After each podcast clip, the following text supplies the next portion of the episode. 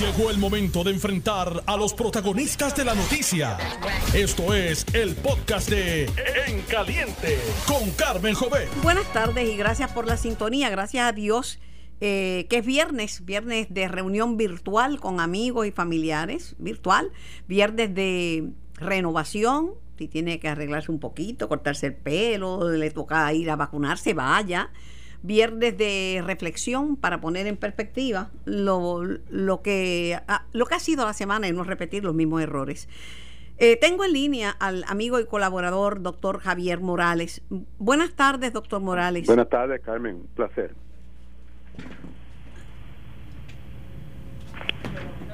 Doctor, eh, un problema que está denunciando la coalición científica es que corremos grave peligro porque han aumentado en 74% los casos de contagio por COVID en las últimas dos semanas. 74% en números específicos es un total de 1.823 casos por semana. No estábamos en esos números, así que hemos bajado la guardia.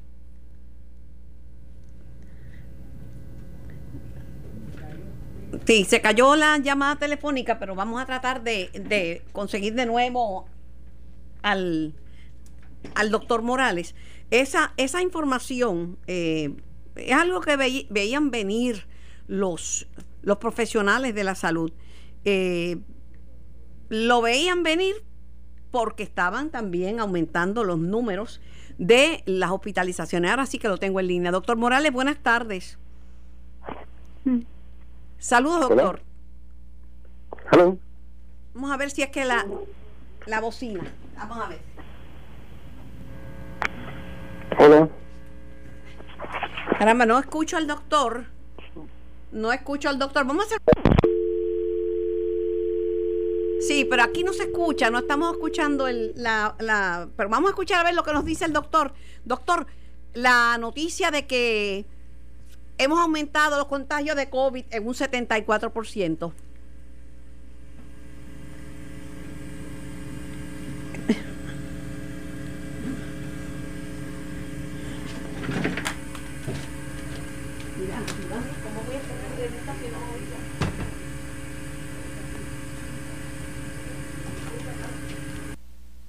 Escucha, doctor. Vamos a hacer una pequeña pausita porque hay un problema técnico y lo vamos a resolver.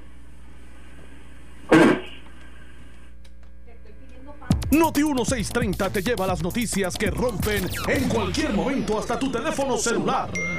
Baja ahora nuestra aplicación para tu teléfono a través del iTunes Store en tu teléfono Apple o en el Play Store de tu Android. Play Store de tu Android y recibe las alertas de las noticias de último minuto en cualquier, momento. Somos Noti 1630. 630. Primeros con la noticia, conectándote con lo que ocurre en Puerto Rico y el mundo en tu teléfono celular. Noti 1630 es la estación de noticias más poderosa en la era digital. Accede a nuestra página web notiuno.com, donde tendrás acceso a nuestras entrevistas, sondeos y todas las noticias que rompen de inmediato. Tenemos el mejor equipo de redacción digital las 24 horas activo para llevarte la información minuto a minuto en las redes sociales. Redes sociales. Facebook, Twitter, Instagram Conéctate a la estación de noticias de mayor poder en la era digital. Líder en las redes sociales. Esa es Noti 1630.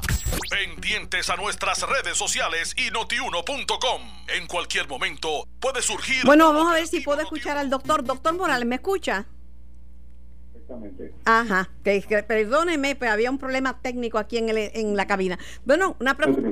Una preocupación, doctor, porque eso 74% es un por ciento demasiado alto para haber aumentado en las últimas dos semanas en contagios de COVID. Sí, Carmen, tuve las estadísticas y este, hay varias estadísticas que me llaman la atención. Una es que todavía sigue la gente contaminándose, número uno. Número dos, si te fijas en esta semana, yo me estaba muy contento que las hospitalizaciones habían bajado considerablemente y están consistentemente empezando a subir y es que yo, la gente, pues eh, las mascarillas se están usando, se están aglomerando, están fiestando, los turistas están aquí y eso era de esperarse y es una pena que pues que eso esté ocurriendo porque mientras más gente se contamina y en lo que la vacuna llega completamente al 80%, estamos corriéndonos el riesgo de tener cepas este, multiresistentes en, el ambiente. Yo veo que la gente ha bajado la guardia. lo veo, lo veo y es evidente. Y, y ahora los números, yo no quiero ser alarmista, pero los números después de esta Semana Santa que viene, o incluso desde este fin de semana, se van a disparar, doctor. Sí, Carmen, sí, se van a disparar. Se están disparando ya en Estados Unidos.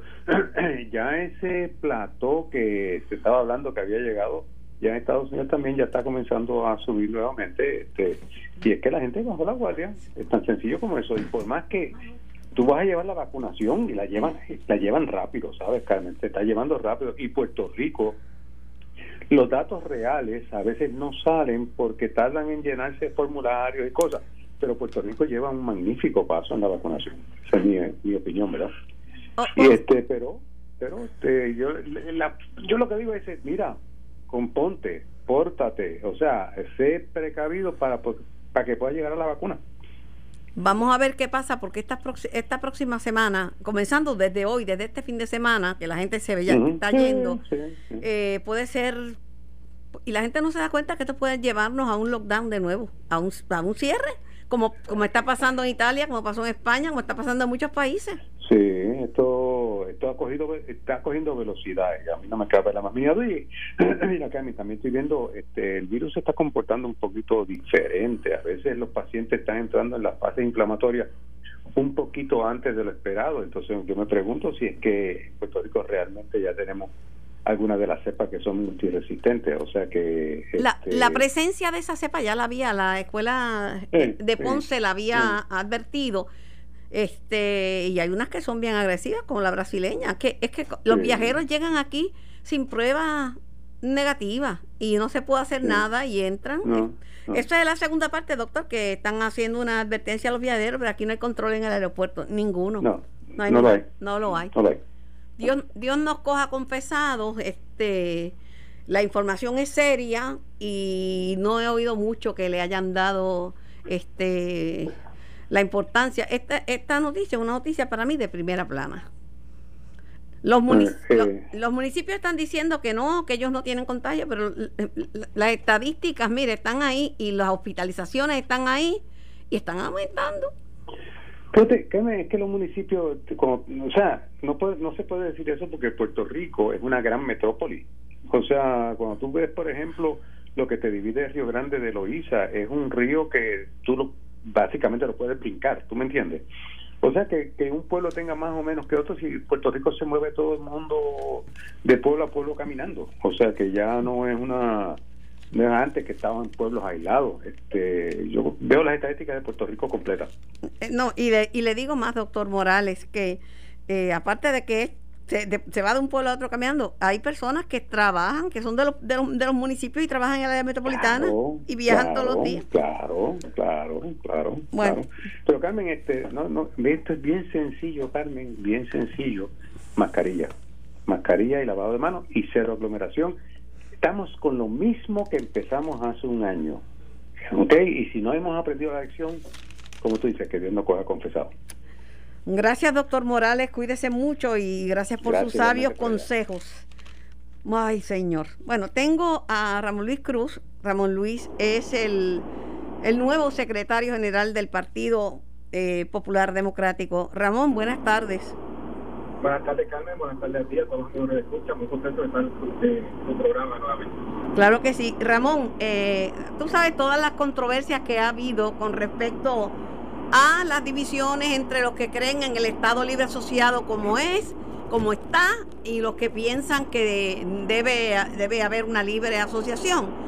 Eh, Hernández Colón los llamaba plumitas liberales porque eran poquitos, pero ya son muchos, ¿sabes?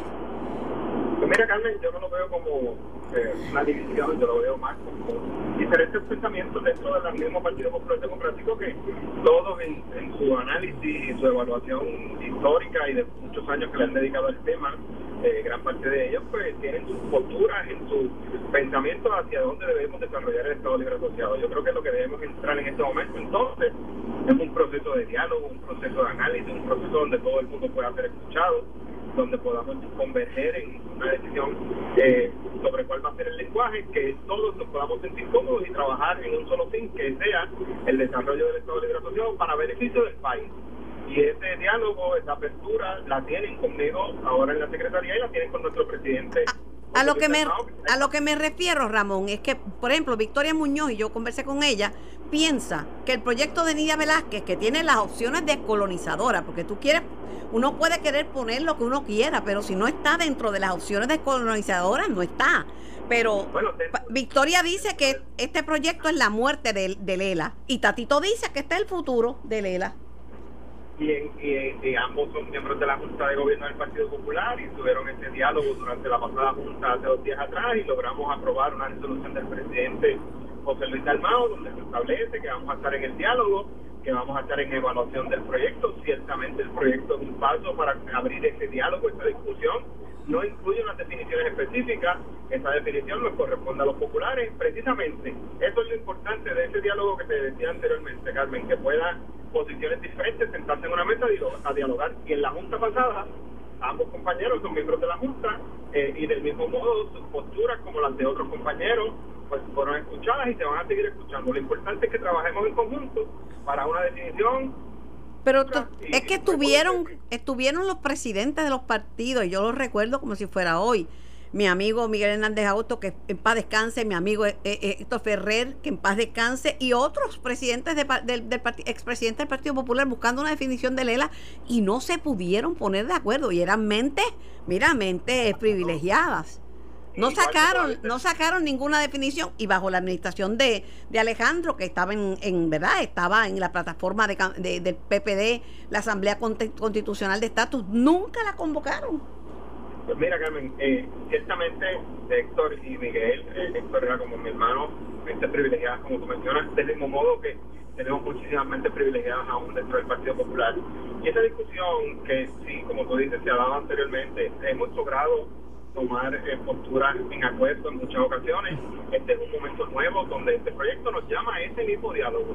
Yo te garantizo que va a haber ese diálogo, que va a haber eh, eh, convergencia en muchos de los pensamientos de muchos de los compañeros y el Partido Popular va a estar sólido, que es lo más importante como institución, para defender lo que creemos los populares, que es el desarrollo del Estado libre asociado.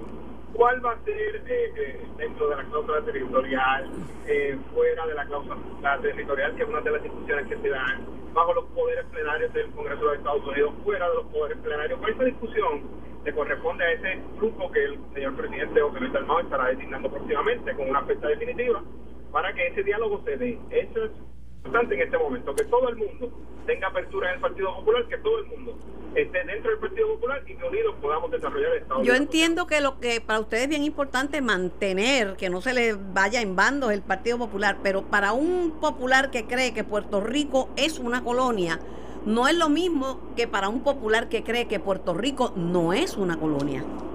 Claro, y dentro del Partido Popular están eh, eh, abiertos al diálogo, a escucharse a esas posturas que cada uno ha asumido y, unidos desarrollar una fórmula que converja y que pueda ser aceptada por ambas partes. Hay gente que piensa que sí, que el Estado Libre Asociado en el coloniales, otros no, pero estamos dentro del Partido Popular. Y lo importante pero si no fuera si no tu, si no fuera una colonia no necesitábamos eh, resolver el problema del estatus porque entonces no es una colonia. Pero entonces lo que dicen que las medidas descolonizadoras son la libre asociación la independencia y la estabilidad que es un modo de, eh, eh, que es otro modo de, de resolver la descolonización y Carmen, hay gente que piensa así, hay gente que piensa distinto, y en las Naciones Unidas se han aprobado resoluciones que establecen espacio a cualquier negociación o acuerdo que se logre entre dos naciones, como lo es hoy el Estado Libre Asociado y como podemos ¿Y por qué Nidia no por qué Nidia no incluyó el ELA en, en su en su en su proyecto si esa es una de, una una estatus descolonizador? Eh, el proyecto de Nidia eh, da la apertura que se, se seleccione un grupo de puertorriqueños y que ese grupo defina las diferentes opciones que tendría el pueblo puertorriqueño. Ella no está incluyendo ni excluyendo, está dando espacio a eso. Entonces, y eso es lo que se discutió en la Junta de Gobierno, que es la, Pero entonces, ¿por qué le, le escriben eh, que para que eh, enmiende y modifique el proyecto y, e incluya el Estado Libre Asociado? Claro, porque esa definición final o esa postura final del Partido Popular en torno al estatus, en torno al proyecto, nos corresponde a los populares establecerla y comunicársela a ella. Eso fue lo que la Junta discutió, eso fue lo que la Junta aprobó. Estamos en este proceso, Carmen. ¿Cómo en el de diálogo con, con la compañera, en el de diálogo interno y, obviamente la discusión con la compañera Nidia Velázquez para que establezcamos definitivamente una postura final que sea eh, eh, en convergencia con todos y que se pueda integrar dentro del proyecto. Pasando a otro tema, eh, dicen que te pusieron este, como secretario general para ponerle freno a Tatito, que es de los que cree que el Estado libre asociado, ¿verdad? Debe moverse hacia la, hacia la soberanía o la libre asociación. No, para nada. Mira, eh, el presidente del Partido Popular, José Luis del Mao, tú sabes que yo he mantenido una relación de toda mi vida con él eh, yo siempre le he dicho a José Luis Almado que donde él esté, yo voy a estar ayudándolo en lo que sea necesario. Mi gestión dentro del Partido Popular no es ponerle freno a nadie ni darle alas a nadie. Mi gestión dentro del Partido Popular es procurar la unidad. Es una gestión institucional de reorganizar, de trabajar con todos los sectores, de escuchar a todo el mundo, de aportar, de que todo el mundo se sienta parte del Partido Popular y que posicionemos al Partido Popular de cara a un próximo evento eleccionario en posición de ganar. Eh, el compañero Tatito Hernández, el presidente de la Cámara, yo soy miembro de esa delegación, en el pasado cuatro años fui su portavoz alterno y no tenemos ningún problema en trabajar en conjunto. Aquí no hay ninguna consideración para mi designación que no sea darle paso a una nueva generación, trabajar en conjunto por la unidad del partido, una reorganización, estabilizar las finanzas y echar hacia adelante el partido de cara al próximo evento eleccionario. Y Alari, ¿tú crees que deben confirmarlo o deben mantenerlo hasta que se resuelva o, se, se, inicie una reforma electoral y hasta que se enmiende el, o se rescinda el contrato de, de Luma? Pues mira, Carmen, yo tomé eh, un turno en, la vista de confirmación de Larry Senhammer como miembro de la Comisión de Gobierno. Le comuniqué a Larry y lo comuniqué públicamente cuál es mi postura es una persona con la que he tenido excelente comunicación antes y sé que la voy a seguir teniendo. Eh, la discusión es política, y ahora esto fuera de mi posición como secretario general, como una posición como legislador. Eh, estamos en un gobierno compartido donde se están discutiendo legislaciones y nombramientos. Obviamente hay interés de parte del Ejecutivo por la aprobación de un sinnúmero de leyes y nombramientos y hay parte de la Cámara y el Senado que está compuesta por en mayoría por el Partido Popular Democrático de que se hagan enmiendas a legislación que obviamente con lo que pasó en las elecciones se valida que no están funcionando bien y que no están bien redactadas. Así que en este debate, esa discusión diaria, se van a ver muchas situaciones y, obviamente son los momentos en los que los líderes pues intercambian pareceres, intercambian posiciones y se aprueba legislación y se aprueban nombramientos. Así que yo lo dije públicamente y esto lo digo como legislador, mi voto va a ser a favor de Lari en el momento en que el compañero presidente y el compañero portavoz decidan ponerlo en calendario. En ese momento, pues se discute en conjunto con Fortaleza y será eh, sin lugar a Pero si no hay reforma electoral y no hay este derogación del contrato de Luma, se queda colgando el nombramiento de Lari en la Cámara, ¿verdad? Yo creo que debemos hacer las dos cosas. Yo creo que se debe considerar el nombramiento del área en, el momento que, los, que el compañero presidente y portavoz lo pongan en el calendario. Y del mismo modo, yo creo que tiene que haber la apertura de fortaleza de revisar el código electoral, porque ciertamente nos causó unos problemas durante el evento electoral que validan la necesidad de enmendarlo. Así que yo creo que podemos hacer las dos cosas a la vez. Pero la, enmendar ese código electoral es gestión de la legislatura, que es donde se hacen las leyes, no es de fortaleza. Claro, eh, Carmen, pero siempre tiene que haber una comunicación y un consenso entre fortaleza y, legislación, porque del mismo modo que nosotros necesitamos, que el gobernador necesita que sea la legislatura la que empiece la legislación para que haya leyes, nosotros necesitamos la firma del gobernador para que se conviertan en leyes y evitar un veto. Así que ese diálogo para evitar que, que hayan vetos en el camino o evitar que, haya proyectos que no pasen la Asamblea Legislativa. Pero si, así, pero si así fuera, no hubieran aprobado la, derogación del proyecto de los, de los congresistas que de los, de los cabilderos criollos, como los quieran llamar, este y la aprobaron y saben que lo va a vetar el gobernador. Ah, bueno, pero Carmen, hay consenso en muchos eh, asuntos legislativos y hay ocasiones en las que nosotros tenemos que descargar nuestra responsabilidad. Yo creo, y yo creo que la mayoría del país cree, que sería una botadera de dinero la aprobación de un de la, llevarse a cabo ese referéndum y enviar a unos legisladores al Congreso de los Estados Unidos ganando la cantidad de dinero que se ha establecido que se va a ganar, que ya en la Cámara y en el Senado se les dijo que no se le va a aprobar dinero para eso y la Junta de Control Fiscal también. Nosotros descargamos nuestra responsabilidad. El gobernador descargará la suya, si lo firma o no lo firma. Gracias Ramón, conversamos más tarde. Un abrazo y éxito en tu gestión. Voy a la pausa, regreso, regreso con más de En Caliente. Estás escuchando el podcast de En Caliente con Carmen Jovet de Noti1630. Y tengo en línea al expresidente del Senado de Puerto Rico, Kenneth McClintock Hernández. Buenas tardes, Kenneth. Muy buenas tardes en esta víspera de la Semana Santa ya. Sí, la Semana Santa que hay que cogerlo con calma porque han aumentado en un 74% los contagios y eso es un número bien alto. Eso es así. Eh, y además que fíjate, ya la Semana Mayor no es como antes para una reflexión, es una semana como de vacacionar. Lamentablemente, no se reflexiona. Pues yo vacaciono en mi casa. Ah, pues yo también, yo también. Y no vacaciono, descanso y pienso mucho y oro mucho. Mira, Kenneth, eh, el presidente del Partido Popular, el amigo Solís Dalmau, eh, informó ayer, lo tuve aquí en el programa en vivo, que su colectividad había aprobado de forma unánime una resolución para, para asumir una posición sobre el tema del estatus de Puerto Rico. Yo le decía, mira, Qué bueno, porque se ve que tuviste control de, de, de, la Asamblea, de la Junta de Gobierno, pero lo cierto es que es difícil reconciliar gente que cree que Puerto Rico es una colonia con gente que cree que Puerto Rico no es una colonia. Personas que piensan que el proyecto de Nidia Velázquez es la muerte de Lela y personas que piensan que el proyecto de Nidia Velázquez, digo decir, personas populares, que el proyecto de Nidia Velázquez es el futuro del Partido Popular. Eh, ¿Cómo tú ves esa propuesta de un Estado libre asociado, pero fuera, dentro de, dentro de la cláusula territorial, pero fuera de los poderes plenarios del Congreso. Yo no sé cómo uno divide una cosa a otra, pero eh, yo creo que el, el senador Dalmau se ha dado cuenta de dos cosas. Primero, está consciente que una tercera parte de la base de su partido votó por la estadidad el mismo día que votaron por Charlie Delgado para gobernador. Eso es lo primero. Así que tiene que tener mucho cuidado de qué dice sobre la estadidad y qué dice sobre los estadistas, porque un tercio de su base son estadistas que votaron por la estadidad. Segundo, él está bien consciente que el lema del Partido Popular ya no es paz, tierra y libertad, sino que es mientras más se define, más se divide. Y por tal razón, pues han salido con una definición que no define nada.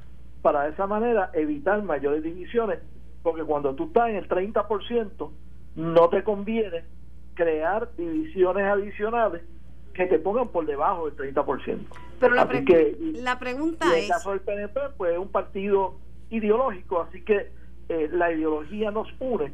En el caso del Partido Popular, la ideología, si la tuvieran, lo dividiría. Pero la pregunta es, Kenes, ¿es posible eh, que Nidia Velázquez a, a, enmiende su proyecto con Alexandria Ocasio Cortés para hacer, ¿verdad? Para incluir el Estado Libre Asociado. No, tú no puedes como tal enmendar un proyecto una vez lo radicas. Las comisiones que, eh, estudien tu legislación pueden proponer enmiendas en un markup session y eh, enviar el proyecto al floor del cuerpo legislativo con una enmienda sugerida pero eso es mucho más tarde en el proceso. Pero ella, ella no puede eh, cambiar ahora el proyecto que tiene radicado para que se refleje en ese proyecto ahora eh, ningún lenguaje distinto al que ella radicó. Pues tengo, tengo entendido que en la carta que enviaron eh, buscan eso, que ella enmiende el proyecto, por eso no lo están están diciendo que tiene cosas buenas, pero no lo están respaldando. Y Tatito lo había respaldado, pero de momento recogió vela porque suscribió si fue unánime, Tatito también se amoldó, ¿verdad?, a, a, esta posición sobre el tema del estatus, de que, eh, pues, que no sea, que, que sea dentro de la cláusula territorial, pero sin sin que estemos sujetos a los poderes plenarios del Congreso. Sí, ni a, favor ni en contra, sino todo lo contrario. Yo no sé, no sé qué va a pasar. Este, ellos, ellos lo entienden, ellos le, explican muy bien y, y, lo entienden bien, pero es difícil para el a mí se me hace difícil entender de verdad. Sí, lo que sí me, lo que sí yo intimo de lo que ellos aprobaron es que sin decirlo están admitiendo que la condición actual de estatus es una condición territorial, eh, raya colonial, territorial para efectos de, de la, la discusión dentro de nuestro país y colonial dentro de la discusión internacional. Por otro lado, no han aparecido los chavos para ese eh, proyecto que busca eh, estos congresistas boricuas eh, que se le dicen pues, cabilderos por la estadidad, cosa que no le gusta a Zulma Rosario que le digan así, pero así le dicen. Este, no hay, no hay chavos, no hay chavos. Y en la Comisión Estatal de Elecciones hay un timetable, hay, hay fechas límites. Ok, las fechas límites se han estado cumpliendo. De hecho, mañana es la fecha límite para que los oyentes tuyos que tengan derecho a votar ausente o a votar adelantado eh, puedan obtener el documento en la comisión estatal en, la página de la comisión estatal de elecciones y radicar el documento por internet. Mañana es la fecha límite para eso. Ya yo solicité mi voto adelantado como elector mayor a 60 años de edad. Este así que yo exhorto a todos los que nos están escuchando que interesen participar en esa elección general, porque está abierto a todos los electores, a que soliciten su voto adelantado o su voto ausente. Yo creo que esta votación se va a poder llevar a cabo con 100 o 150 mil dólares.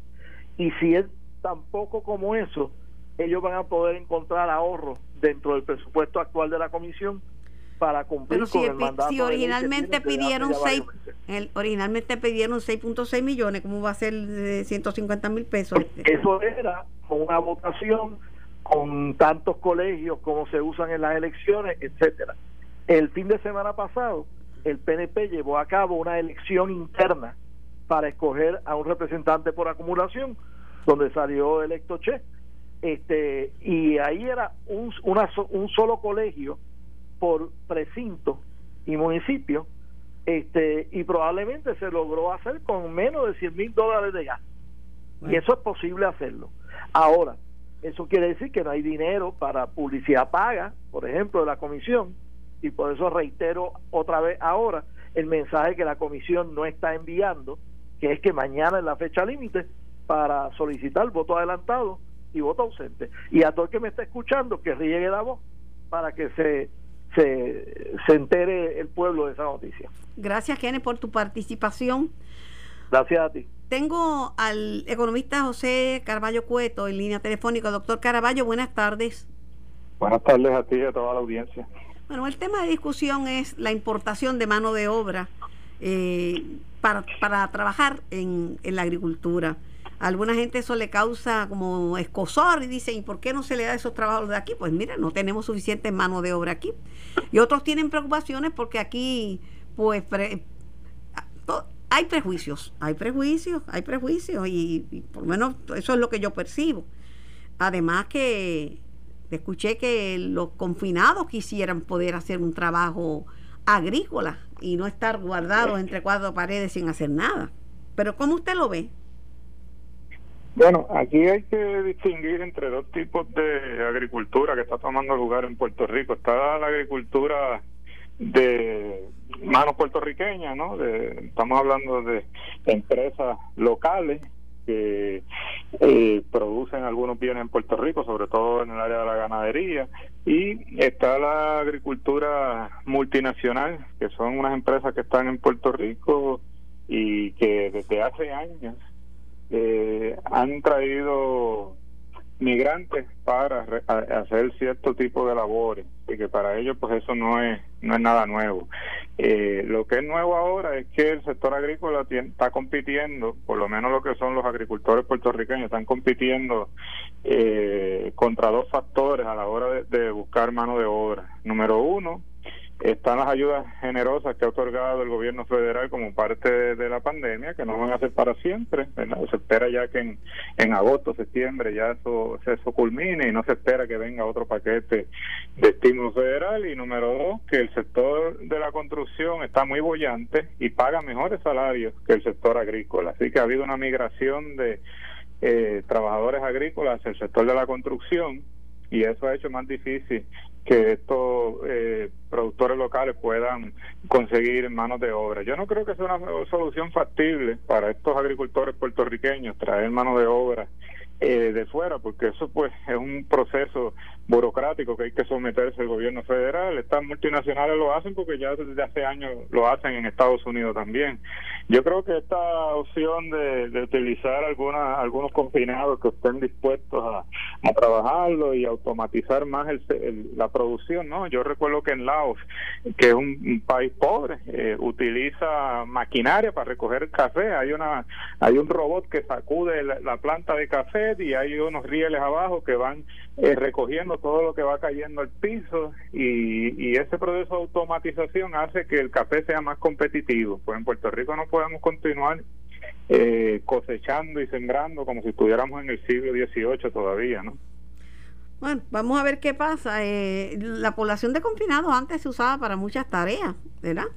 Eh, ya no ya no se ve tanto. Yo recuerdo la última vez que yo vi trabajadores, ¿verdad? Eh, extranjeros, visiblemente fue cuando estaban construyendo el superacueducto, que había muchos mexicanos, y en el tren urbano también. Este, pero yo creo que también hay que mover, no hay suficiente mano de obra, pero, pero hay que mover al trabajador puertorriqueño.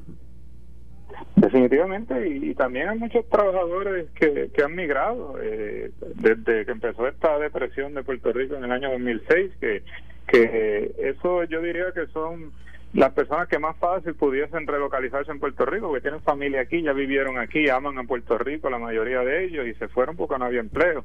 Eh, en la medida que eso se pueda promocionar adecuadamente, eh, en, sobre todo en, la, en las jurisdicciones donde más puertorriqueños hay, Nueva York, Florida, Texas, Connecticut, eh, pues se puede traer tanto para la construcción como para el área de la de, la de recogido eh, el área agrícola y, y bueno está pues esta situación de que la gente hoy día si trabaja muchas horas le quitan las eh, las ayudas no solamente el pan porque en, el en el área de, agrícola puede trabajar las horas que sean y no te quitan la tarjeta del PAN, o mejor conocida como los cupones, pero sí te quitan la del, la del Medicaid, la tarjeta, y esa sí es importante, porque imagínate que uno se tenga que hospitalizar y no tenga eh, plan médico y, el, y son variables que están en manos del gobierno local. Puede decir mira no toda la gente que esté trabajando en el sector agrícola el sector de la construcción yo no lo voy a penalizar si trabajan más horas eh, no les voy a quitar el plan el plan vital y eso es una forma pues de ayudarlos a que puedan complementar sus ingresos con eh, estos programas sociales. Eh, había escrito el, el propio el propio secretario del Trabajo de que seguía aumentando el número de, de patronos que están llamando eh, para quejarse porque cuando solicitan el regreso al trabajo de su empleado, pues le dicen que no. Sí, eso yo creo que es algo bastante coyuntural por, por eh, en, algunos casos, pues por ejemplo, eh, si yo no tengo con quién dejar a mis hijos, eh, porque las escuelas están cerradas, pues me tengo que me, tengo que, quedar en la casa y, aprovechar estos beneficios. Hay otras personas que han aprovechado estos beneficios para abrir, yo conozco varias personas para abrir negocios que llevaban tiempo pensando eh, abrirlo, ¿no? Negocios de comida, eh, entre otros, o sea, se han movido de ser empleados a, estar en el sector cuenta propista. Eh, y hay otros que sí, que dicen, mira, no, yo mientras esté recibiendo el PUA o esté recibiendo el desempleo local, no voy a, no voy a trabajar, pero en algún momento eso se va a acabar. Eh, y, y, van a tener que regresar al trabajo, así que esa parte es la que menos me preocupa porque eso es, es, temporero, bien en el corto plazo. Esas ayudas se van a acabar pronto, eh, antes que termine el año. Y, pero sí me preocupa estas otras áreas que, que tiene que haber más, más coordinación. Por ejemplo, las escuelas públicas han abierto muy pocas. Eh, y, de, y, eso es importante porque la gente no le da el salario para estar pagando un cuido de niños, ¿no? Y, y esas son las áreas que sí el gobierno local tiene las herramientas para trabajar. A mí me preocupa el, alto costo de, los bienes y los servicios en Puerto Rico. Están por las nubes, eh, doctor Caraballo. Ahora la Autoridad de Energía Eléctrica dice que va a pedir un aumento menor, pero sigue siendo un aumento. sigue siendo un aumento, no, no eso no, se lo despinta a nadie. Sí, esto es como cuando uno va a, a, veces por ahí a buscar un servicio y la persona te quiere cobrar 200 dólares, pues entonces te pide 400 para después decirte que te hizo una rebaja y tú te sientas bien, cuando originalmente lo que quería era cobrarte 200, los mismos 200 dólares. Y yo creo que eso es un poco el juego que hay aquí, que originalmente querían este aumento, pidieron más para entonces después que, se pensase que, que están siendo generosos, ¿no? la realidad es que estos aumentos no son aislados se suman a los aranceles que le ha puesto Estados Unidos a China. En muchos de los productos que consumimos vienen de China. Eh, ese es el primer golpe al consumidor. Está el aumento en el transporte marítimo que estableció Top Marine. Está el aumento en las tarifas que estableció Luis Ayala en los muelles. Está ahora también los camioneros que aumentaron sus tarifas eh, significativamente. Estamos hablando en algunos casos hasta de 20% el aumento. Y ahora el aumento en el costo energético todos esos costos que están en la cadena de distribución, lo que van a hacer las empresas es pasárselos a nosotros a la hora de ir a, eh, a comprar. Y lo triste de esto es que yo no veo cuál es la estrategia para reducir esto y, y, proteger el interés público, ¿no? Usted escribió una columna de opinión eh, que me pareció buenísimo, que es eh, la forma en que los incentivos que nos llegan los desaprovechamos. Definitivamente, aquí tenemos una, eh, bajo eh, las condiciones políticas de Puerto Rico, los incentivos son una de, las herramientas más fuertes que tenemos para estimular la economía, eh, pero si lo utilizamos mal, de nada vale que tengamos ahí un marrón y, y, lo estemos usando como, como martillo, no como marrón, ¿no? la invitación es a que se, se utilice eso de forma más, más eficiente para asegurarnos de que se generen los empleos y las inversiones que necesitamos en Puerto Rico. Y a nivel internacional pues ahí está la experiencia no eh, no es lo mismo el, paraíso fiscal de Singapur no es el mismo paraíso fiscal de, de, Vanuatu que es otro otro país que también se considera un paraíso fiscal no Singapur le exige a, a esta inversión extranjera que se encadene con el sector local que haga que cree empleo eh, y Vanuatu pues no. Dice vengan aquí hagan lo que ustedes quieran eh, y ahí vemos la diferencia en, en, los niveles de desarrollo que tiene Singapur, que es un país de altos ingresos, su Vanuatu, que es de, de bajos ingresos. Por otro lado, y con esto termino, es difícil competir con la triste realidad que para muchos trabajadores eh, reciben mayores ingresos de las ayudas federales que las que podían recibir por un salario. Y por eso es que no quieren ir a trabajar. Sí, ahí lo, lo, lo, más adecuado, si son las la, ayudas que se otorgan a nivel local, por ejemplo, el, o, se determinan, mejor dicho, a nivel local, como es el PAN y el caso también de la tarjeta de salud, pues lo ideal es que el gobierno le permita que trabajen más y, y más horas y puedan complementar sus ingresos. Ahora, con las políticas a nivel federal, como el Cuba, por ejemplo, pues ahí eso no está bajo el control del gobierno local y ya está y ya tan tarde incluso para buscar una algún tipo de, de trato distinto hacia Puerto Rico. Así que eh, ahora pues solo resta eh, esperar y aprender de la experiencia de buscar diseñar eh, mecanismos que han sido más exitosos como un ingreso universal que se ha utilizado en Portugal y en otros países donde le dice a la persona mira toma este este este estipendio y esto es independiente de si vas a trabajar o no vas a trabajar para que así no, no estén compitiendo eh, las ayudas con, con las horas de trabajo. Qué interesante, buen tema para la próxima la próxima entrevista que tengamos. Gracias, doctor. Gracias, doctor Caraballo. Esto fue el podcast de En Caliente con Carmen Jovet de Noti 1630.